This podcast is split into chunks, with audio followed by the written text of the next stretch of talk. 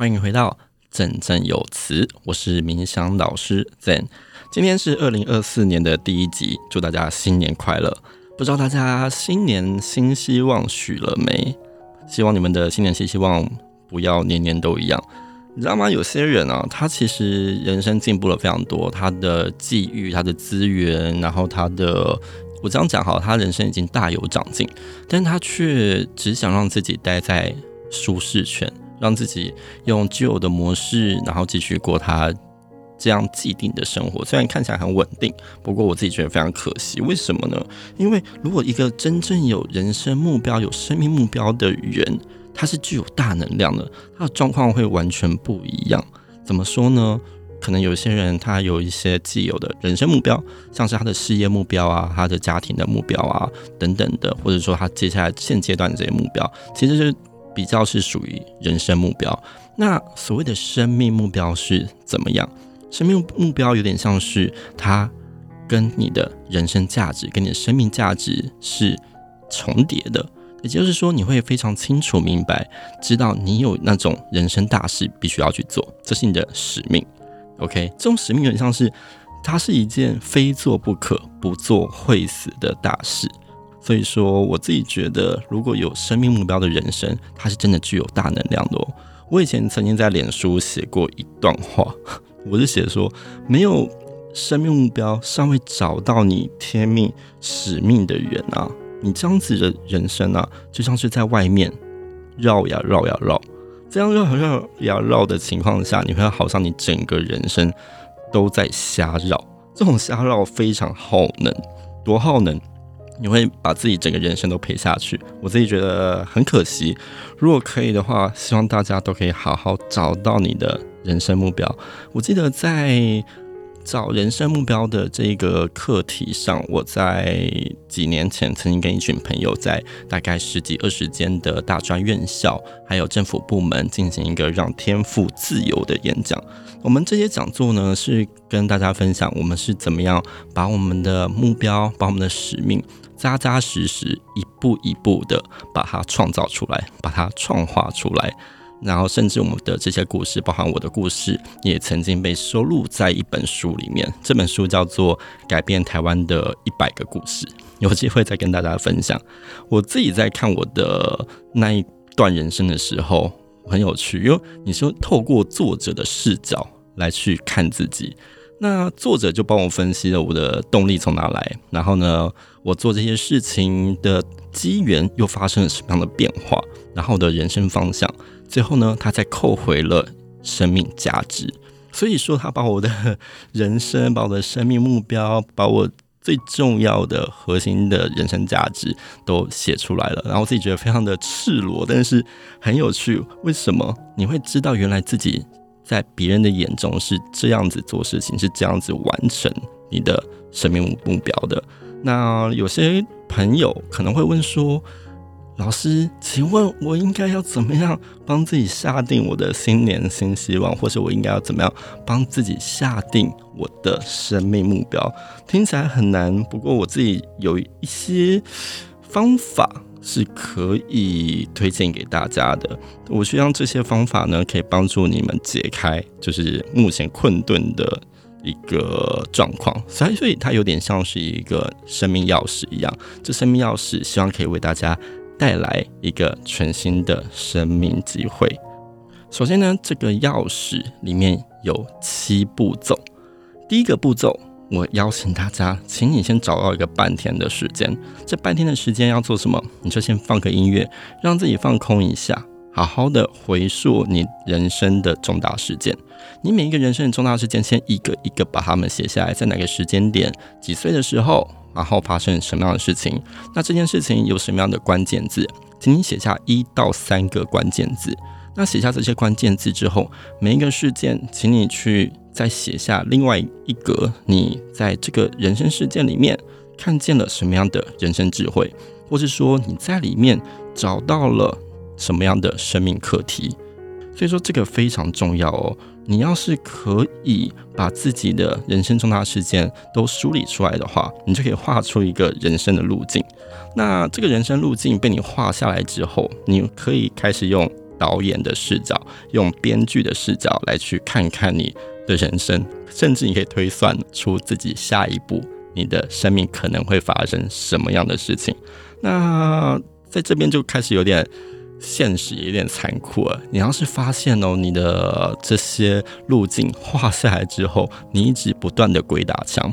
OK，你一直在某个轮回里面，一直遇到类似的事情，然后都是类似的课题，然后呢，也都是类似的情况，不断的出现，不断的发生。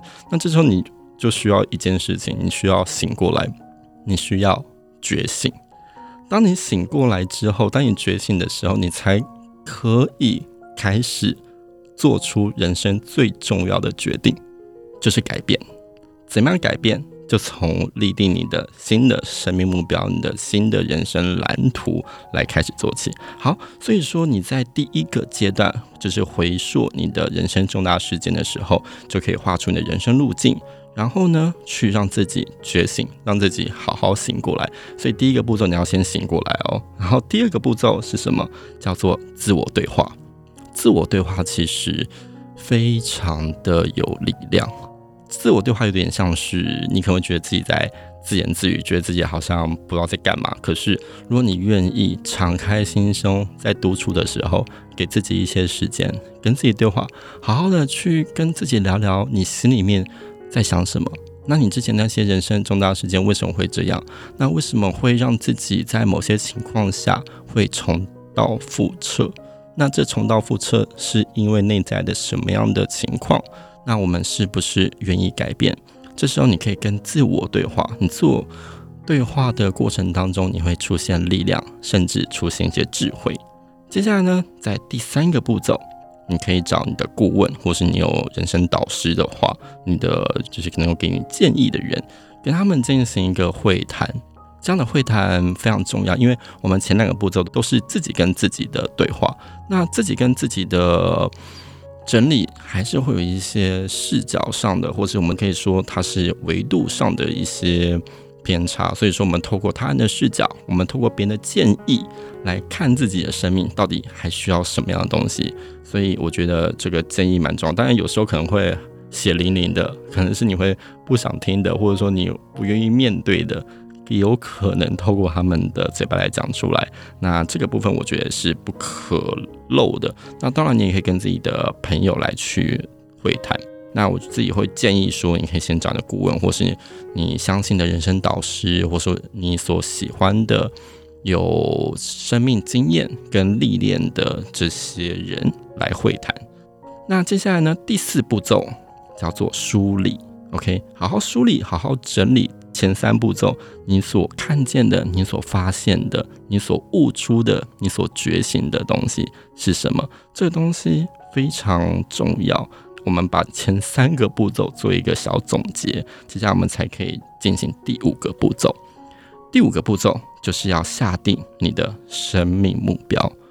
你生命目标一下定之后，你会发现你顿时充满了力量，你觉得你的全身好像。活过来了，你知道吗？就像是好像真的醒来，好像又回到青春的时候，那种充满了干劲、充满了力量，很想要好好的打造一个全新的世界这样子的情况。所以，如果你有好好的立下你的生命目标，而且你的生命目标跟你的生命蓝图、跟你的天命有关的话，你会真的像我刚才说的，好像是翻进你的。人生的新篇章，那你的新篇章真的要翻开来的时候，你就可以进行第六个步骤。第六个步骤是深度的冥想。深度的冥想很重要哦，因为你要把你的这些细节、你的画面，去一个一个把它画出来，而且去把它想出来，把它创造出来。你知道，就是。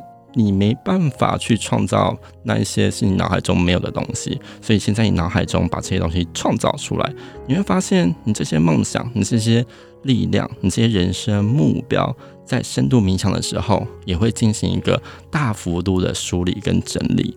那这个部分，我们无时无刻也有提供冥想课程，一对一的冥想课程是线上的。